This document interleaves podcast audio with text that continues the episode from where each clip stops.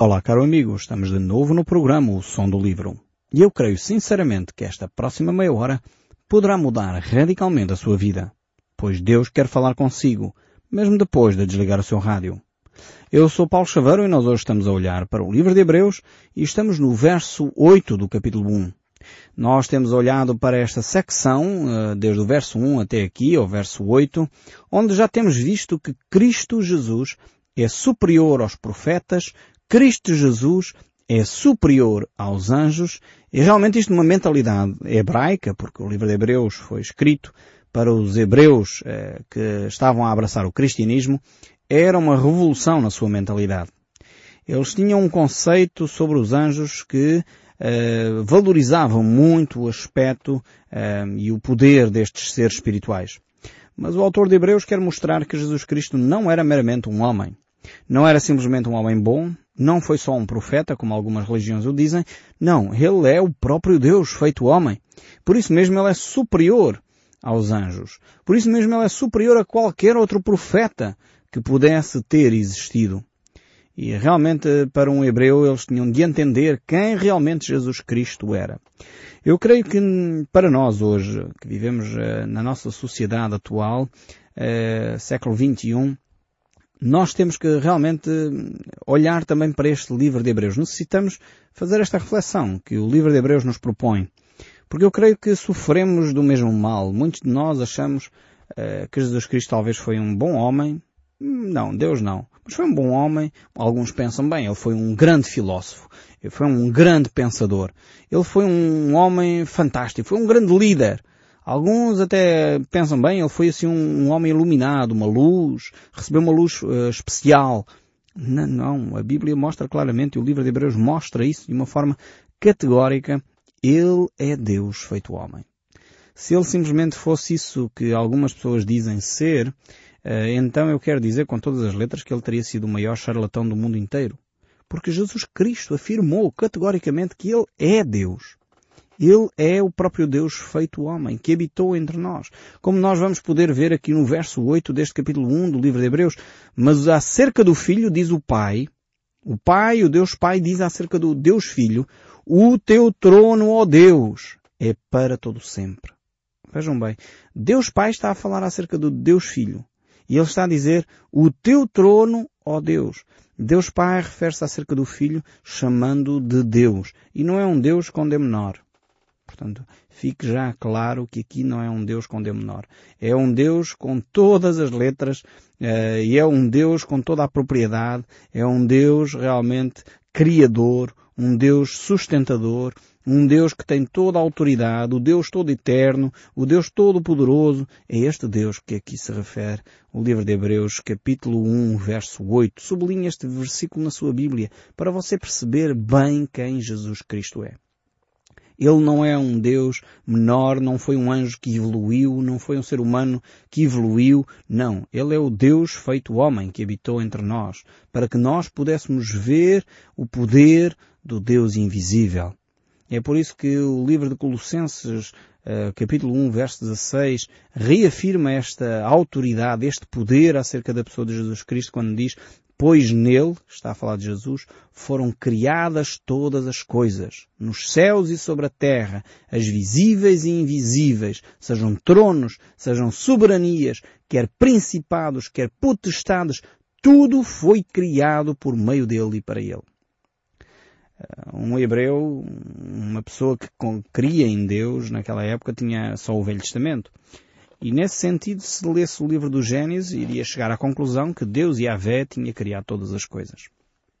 Agora, o apóstolo Paulo escreve aos Colossenses, e aqui no livro de Hebreus, mostra claramente que ele é o Criador de todas as coisas. Ou seja, se no livro do Gênesis era Deus, Yahvé, o Criador de todas as coisas, significa que Jesus Cristo é Yahvé. Significa que Jesus Cristo é o Deus Todo-Poderoso. Significa que Jesus Cristo é realmente quem Ele diz ser. Ele não é um homem bom. Isso é diminuir a pessoa de Jesus Cristo. Ele não foi um bom profeta. Não, ele é Deus feito homem. E por isso mesmo nós só encontramos salvação em Cristo Jesus. Não há salvação fora de Cristo. É por isso que o texto aqui, o verso 8, continua a dizer cetro de equidade é o cetro do teu reino. Ou seja, é um cetro de equilíbrio, é um cetro de justiça. Jesus Cristo vai reinar com autoridade, com poder, com justiça, com equilíbrio, com mansidão, com amor, com humildade. Porque Ele é o Deus Todo-Poderoso. E realmente, mais uma vez, encontramos aqui a citação do Salmo 45. Uh, eh, e este Salmo revela uh, realmente o poder de Jesus Cristo. É um salmo messiânico. É um salmo que aponta para a pessoa de Jesus Cristo. Uh, mas reconhece realmente que este é Deus feito homem, este Jesus Cristo é, é realmente o Deus Todo-Poderoso. E como eu disse, muitos tentam diminuir a pessoa de Jesus Cristo. Isso é uma característica realmente é, daqueles que não entendem a palavra de Deus. Quando nós tentamos diminuir a pessoa de Jesus Cristo, quando nós não olhamos para as Escrituras como elas apresentam Jesus Cristo, é, realmente há algo que não vai bem na nossa fé, na nossa espiritualidade. Precisamos repensar. É por isso que o cristianismo afirma que temos um só Deus, não temos três deuses, como algumas religiões quase apresentam, dizendo que Deus Pai é mais importante, depois temos Deus Filho, que é um Deus menor. Aqui é politeísmo. Portanto, são vários deuses, ainda que um é maior, outro é menor, é quase uma tentativa de politeísmo. Isso é errado aos olhos das Escrituras. A Bíblia, eh, o livro de Isaías é muito claro quanto a isto, o livro de Deuteronômio, eh, toda a Bíblia é muito clara que existe um só Deus. Não há três deuses. É um só Deus, que subsiste em três pessoas, aí sim, Pai, Filho e Espírito Santo. Eu tenho que dizer que estes aspectos não se entendem pela lógica, não se entendem pela razão. Podemos explicar, eu poderia falar aqui da argumentação do triângulo, que tem três vértices e no entanto é um só objeto. Poderia falar de nós próprios, seres humanos, que somos matéria e fomos criados à imagem de Deus. Portanto, somos matéria, mas temos alma, temos uh, o nosso ser interior que é imaterial, que não é palpável. Uh, poderia dar muita argumentação, mas toda a argumentação fica aquém daquilo que Deus é. Deus é um só. Deus é único. É uma só entidade que subsiste em três pessoas, Pai, Filho e Espírito Santo. Isto é demais, é areia demais para a nossa caminhada, como costumamos dizer. É, é de facto uma compreensão que só alcançamos pela fé. É, e, ao mesmo tempo, só alcançamos quando olhamos a Bíblia despidos dos nossos preconceitos, quando olhamos a Bíblia despidos dos nossos filtros, quando olhamos a Bíblia eh, despidos até dos nossos traumas e das nossas tradições e dos maus ensinos que recebemos, quando olhamos a Bíblia com olhos de sinceridade, olhos de transparência, com olhos de ver aquilo que a Bíblia diz. Deve ser por isso que Jesus Cristo sempre dizia, quem tem ouvidos para ouvir, ouça. Dispa-se dos preconceitos. Quem tem ouvidos, ouça.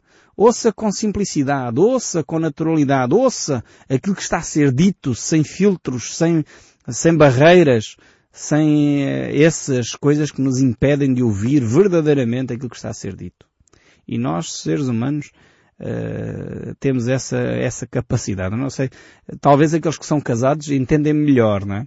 Nas discussões conjugais, Uh, o que acontece muitas vezes é que nós ouvimos aquilo que a nossa esposa está a dizer, ou os nossos filhos estão a dizer, ou o nosso marido está a dizer, por causa dos filtros que nós temos.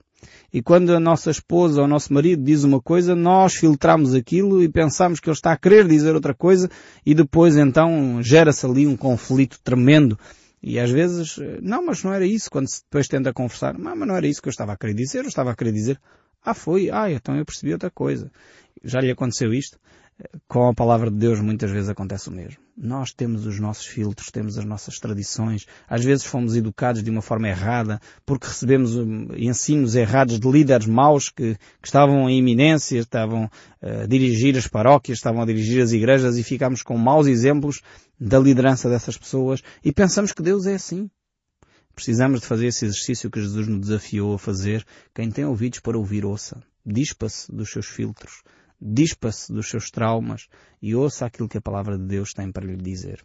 Então, seguindo aqui, o verso 8 é tremendo, portanto, deixa claro que Jesus Cristo é Deus. Acerca do Filho, diz Deus Pai, Tu, ó Deus. Acerca do Filho, Deus Pai afirma que Ele é Deus e que o seu trono subsiste para sempre. E depois diz o verso 9, Amaste a justiça e odiaste a iniquidade. Por isso, Deus, o teu Deus, te ungiu com óleo de alegria, como a nenhum dos teus companheiros. E agora aqui, quando aparece a palavra de Deus, refere-se a Deus Pai. E é por isso que, de facto, para nós, seres humanos, isto fica muito confuso. Então Deus Pai está a falar acerca do Filho, que é Deus, chama Deus e agora diz que ungiu.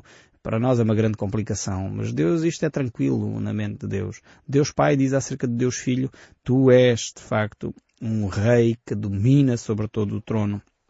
E realmente o teu trono é um trono de justiça, é um trono de amor. E ainda diz o verso 10, no princípio, Senhor, lançaste os fundamentos da terra e os céus são obra das tuas mãos. Eles perecerão, tu porém permaneces. Sim, todos eles envelhecerão qual veste. Também qual manto os enrolarás e como veste serão igualmente mudados. Tu porém és o mesmo e os teus anos jamais terão fim realmente grande declaração acerca deste Senhor Jesus Cristo, que é o Criador de todas as coisas, Criador do Universo. Uh, é interessante que quando uh, os cientistas começaram a estudar o Universo, começaram a perceber de facto que o Universo se expande. Qual tecido, qual manto diz aqui o texto bíblico? Nós, às vezes realmente somos tão, tão terríveis, nós seres humanos. A Bíblia já fala que o universo uh, existe em expansão há pelo menos dois mil anos. Os cientistas descobriram agora, recentemente, há coisa de meia dúzia de anos atrás, uh, que o universo está a expandir-se. Uh, se nós olhássemos a Bíblia sem os nossos medos, sem os nossos filtros, nós descobríamos coisas fantásticas nas Escrituras. Este verso 12 manifesta aqui a expansão do universo de uma forma tremenda, mas também diz que ele um dia vai voltar a, recolher, vai se enrolar como uma veste. Uh, tomemos atenção àquilo que a palavra de Deus diz. Parece que os cientistas afinal não descobriram nada de novo. Aliás, Salomão já dizia isso. Não há nada de novo debaixo do céu. É só nós olharmos para a Bíblia com atenção e vamos aqui descobrir coisas interessantíssimas. Ainda que a Bíblia não pretende, de forma alguma, ser um livro científico. Atenção. A Bíblia não está aqui a dar uma aula de ciências sobre o universo, sobre o cosmos. Mas se nós olharmos bem para as Escrituras, vamos encontrar coisas tremendas acerca da criação do nosso Deus. E aquilo que Deus escreve uh, realmente é para nós darmos atenção. Aqui vemos como o universo uh, vai envelhecer e tem envelhecido.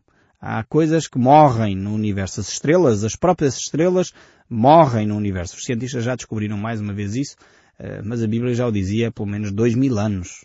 Se nós olharmos e recuarmos um pouco mais, o próprio livro de Jó tem tremendas declarações científicas que seria bom que os nossos cientistas abrissem os olhos e analisassem com algum cuidado aquilo que as escrituras já afirmavam há dois, três mil anos atrás, uh, coisas tremendas. E vemos aqui então, mais uma vez, uh, a afirmação de Cristo como Criador. Criador de todas as coisas. Criador do cosmos, uh, que vai crescendo e se expandindo como um manto, mas também um dia vai ser recolhido interessante, o fim do universo. Uh, não sabemos para quando. Não, não quer dizer que vai ser de imediato. As previsões não, dos cientistas não, não vão nesse sentido. Nós não sabemos exatamente, mas há aqui um facto científico também. Mas ao mesmo tempo vemos que não só Deus criou, Jesus Cristo criou todas as coisas visíveis, planetas, astros, uh, cometas, estrelas, uh, galáxias, foi Cristo quem criou todas essas coisas, mas também Ele criou aquilo que é invisível. Os anjos, os principados e potestades, estamos a falar aqui de seres espirituais criados pelo próprio Deus. Então é importante nós termos isto em atenção. Nem tudo aquilo que nós conhecemos é visível. Há coisas que nós não conhecemos e existem, como os anjos. Nós não podemos ver ao microscópio os anjos, não é? Muitos de nós queremos analisar os anjos e ver como é que eles seriam, uh, tentarmos descobrir a sua figura. Mas no fundo, quantos de nós, eu pergunto assim, você já viu algum átomo? Já teve o privilégio de olhar para um microscópio atômico e analisar um átomo? Eu nunca fiz isso. Acredito, porque vi lá nos livros de ciência, enfim, uh, os cientistas põem aquilo nos livros, lá os compêndios que nós estudamos na escola, mas eu realmente nunca vi um átomo. Não sei se os cientistas estão a mentir. É óbvio que estou a brincar, não é? Mas uh, muitos de nós dizem, ah, eu só se vir é que acredito. Talvez por isso temos esta postura em relação aos anjos, em relação aos seres espirituais. Só se ouvir é que acredito. Eu pergunto, você já viu algum átomo? Eh, provavelmente então você não acredita na energia atómica, mas ela está por aí. Infelizmente as bombas arrebentam e nós vemos os seus efeitos, sabemos a devastação que elas provocam, eh, mas seria quase irrealista nós dizermos que não acreditamos nos átomos, eh, porque não vemos. porque na realidade nunca vimos. Mas, no entanto, que eles existem, existem. E os anjos, a mesma coisa. Nós não vimos anjos, nós não, não podemos analisar cientificamente os seres espirituais, porque eles são espirituais. Mas isso não significa que eles não existam, só porque nós não temos a capacidade de os analisar. O Salmo 102 fala-nos acerca deste Deus Criador que criou todas as coisas, principados e potestades, seres visíveis e invisíveis. E adiantando aqui um pouco mais, no livro de Hebreus, no capítulo 1, o verso 13 ainda diz, Ora o qual dos anjos jamais disse, e aqui Deus Pai está a falar, assenta-te à minha direita até que eu ponha os teus inimigos por estrado dos teus pés. Não são todos eles espíritos ministradores enviados para serviço a favor dos que hão de herdar a salvação?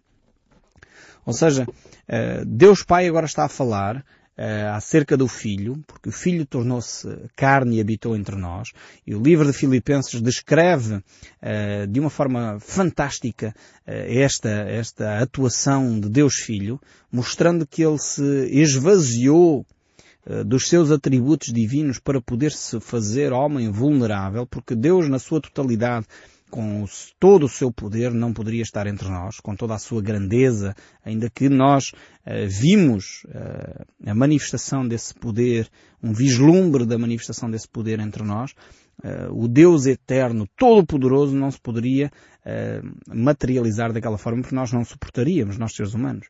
E por isso mesmo Filipenses diz que Deus Pai e Deus Filho decidiram então que se esvaziaria dos seus atributos, tornar-se-ia vulnerável, tornar-se-ia uh, um ser humano, para que nós pudéssemos uh, lidar diretamente com o amor de Deus. E por essa razão mesmo, uh, Deus Pai o exaltou acima de todo o nome, depois desse período, desse período de 33 anos, de forma a que os seus inimigos sejam colocados sob uh, o estrado dos seus pés. Esta é uma imagem interessante, onde Cristo Jesus tem toda a autoridade sobre tudo. O estrado dos nossos pés estão, enfim, debaixo, estão dominados pelo nosso pé. Uh, e aqui mostra claramente que os seres espirituais, sejam eles quais forem, até Satanás, não têm mais poder do que Jesus Cristo. Essa ideia que nós recebemos uh, dos filmes tipo Star Wars, uh, de que o bem e o mal andam ali a degladiar-se e o mal está quase a ganhar ao bem, isso é uma mentalidade que não é bíblica. Aqui o que o texto bíblico nos ensina é que o mal já está condenado. Já perdeu a batalha. Cristo Jesus já ganhou e, e, e, simplesmente aguarda que os seus inimigos fiquem debaixo dos seus pés. E como diz aqui o texto bíblico no verso 14, estes espíritos eh, que Satanás dirige eh, simplesmente eh, estão a ser, enfim, esmagados por Cristo Jesus. E no verso 14 depois vemos que os outros anjos, os anjos de Deus, são espíritos ministradores enviados para, de facto, hum, estar em ação a favor daqueles que vão herdar a salvação. Então realmente isto é um relato tremendo. Percebemos que afinal de contas os anjos não são assim nada de outro planeta, nada de extraordinário. São seres que estão ao serviço dos cristãos, são seres que estão ao serviço de Jesus Cristo e Cristo tem toda a autoridade. Satanás não tem mais autoridade do que Jesus. Se você tem problemas de ordem espiritual, eh, se você uh, tem essa, é atormentado por poderes de ordem espiritual, não tenha receio. Aproxime-se de Cristo porque Cristo tem toda a autoridade. Eu costumo dizer, às vezes as pessoas ficam chocadas quando eu digo isto. Uh, mas a ideia não é chocar, porque é a realidade. Quando as pessoas têm problemas de ordem espiritual é fácil resolver. Eu sei que as pessoas ficam atormentadas. Algumas pessoas telefonam uh, quando ouvem o nosso programa pedir ajuda porque não sabem o que fazer, porque os seus familiares estão a ter visões de pessoas que já morreram. Quer dizer que isso são demónios que estão a atormentar a sua família. E você pode libertar-se em nome de Jesus Cristo. Se você não tem essa ousadia, procure uma congregação, um pastor na sua zona, fale com ele para que ele possa orar por si, para que ele possa libertá-lo dessa tormenta. Porque Cristo Jesus nos deu autoridade sobre todos os seres espirituais. Satanás não tem mais poder do que Jesus Cristo. Como eu disse, essa imagem de que o mal está quase a ganhar é uma imagem irrealista, é uma imagem que não tem a ver com as Escrituras. Cristo Jesus tem toda a autoridade. Por isso, todo o ser que se nomeia tem que se sujeitar ao nome de Jesus Cristo. Você pode ser livre, o seu familiar pode ser livre por causa do nome de Jesus Cristo. Não por causa de uma igreja, não por causa do poder de um pastor, não, é por causa do nome de Jesus Cristo. É Ele que tem toda a autoridade porque foi Ele que morreu na cruz, foi Ele que ressuscitou, foi Ele que alcançou a vitória, é Ele que está à direita do Pai, é Ele que foi glorificado, é Ele que é majestoso. É Cristo que é o nosso advogado, enquanto Satanás é o nosso acusador. É Cristo que se humilhou tornando-se homem para que nós pudéssemos ter acesso ao Pai. Nós vamos poder ver aqui nesta epístola aos Hebreus, fazendo aqui um pequeno parênteses antes de continuar a analisar os textos, uh, aqui alguns sinais de perigo que nós deveríamos ficar atentos como cristãos. Há coisas que se nós não tivermos atenção, uh, podemos correr o risco de ter um acidente no nosso percurso de vida, não é? Se nós vamos numa estrada, e uma estrada à direita, enfim, uma reta tremenda, e lá ao fundo tivesse quase uma curva em cotovelo de 90 graus, se não houver sinalização, você vai a 120 não consegue fazer aquela curva. Vai ter um acidente, de, de certeza. Então o que é que se faz? Normalmente, antes da, da curva, começa-se a pôr placas de perigo. Reduz a velocidade para 80, reduz a velocidade para 70, reduz a velocidade para 50, e se a curva só se consegue fazer a 40, mete-se ainda um outro sinal a avisar. E depois uh, mete-se ainda um sinal de perigo, cuidado com uma curva apertada. Então nós aqui no livro de Hebreus vamos encontrar muitos sinais de perigo também. O primeiro sinal de perigo nós encontramos no livro de Hebreus, no capítulo 2, de um verso 1 até o 4, onde vemos o perigo dos desvios. Podemos nos desviar da fé. Podemos uh, começar bem o nosso caminho, mas por causa de, do excesso de trabalho, por causa de, das dificuldades da vida, afastamos-nos daquilo que é o percurso de Deus para nós. Depois podemos ver ainda um outro sinal de perigo, que é o perigo das dúvidas. Não faz mal ter dúvidas, mas quando a gente vive numa constante incerteza, isso começa a ser um perigo para a nossa alma. Depois vamos ver também o perigo dos delírios. Começamos a inventar histórias uh, recambulescas em torno da palavra de Deus e muitas vezes desviamos-nos também da fé. Também o perigo do abandono da fé, da apostasia mesmo. A dizer, eu não quero saber nada de Deus. Podemos cair nesse erro. Também o perigo do desprezo ficamos um, com uma atitude de, de, negar a fé, de desprezo em relação às coisas de Deus. E o último perigo que encontramos no capítulo 12, verso 15 a 29, o perigo da negação. Negarmos aquilo que é óbvio na, na Bíblia. E isso aconteceu com aqueles que estavam em Cades Barneias. Não sei se lembra dessa história. Eles negaram. Eles negaram a fé, queriam voltar para o Egito. Perderam a bênção por causa dessa sua atitude. Aqui o livro de Hebreus, voltando ao livro de Hebreus, capítulo 2, verso 1, diz ainda, por esta razão importa que nos apeguemos com mais firmeza às verdades ouvidas, para que delas jamais nos desviemos. Necessitamos realmente alicerçar a nossa fé nestes textos bíblicos. E o verso 2 ainda diz, se pois se tornou firme a palavra falada por meio de anjos e toda a transgressão ou desobediência recebeu justo castigo, como, pois, esperaremos nós, se negligenciarmos tão grande salvação, a qual, tendo sido anunciada inicialmente pelo Senhor, foi-nos depois confirmada pelos que a ouviram, dando Deus testemunho juntamente com eles por sinais, prodígios e vários milagres e por distribuição do Espírito Santo segundo a sua vontade. Realmente aqui é um desafio à nossa fé a não desprezarmos, não negligenciarmos aquilo que Deus nos está a oferecer. Eu espero sinceramente que hoje você possa aproveitar a oportunidade que Deus lhe está a dar. Hoje é o dia aceitável, é o dia da salvação. Não negligenciemos esta oportunidade que Deus nos trouxe através deste programa. Eu espero sinceramente que o som deste livro continue a falar consigo, mesmo depois de desligar o seu rádio. Que Deus o abençoe ricamente e até ao próximo programa.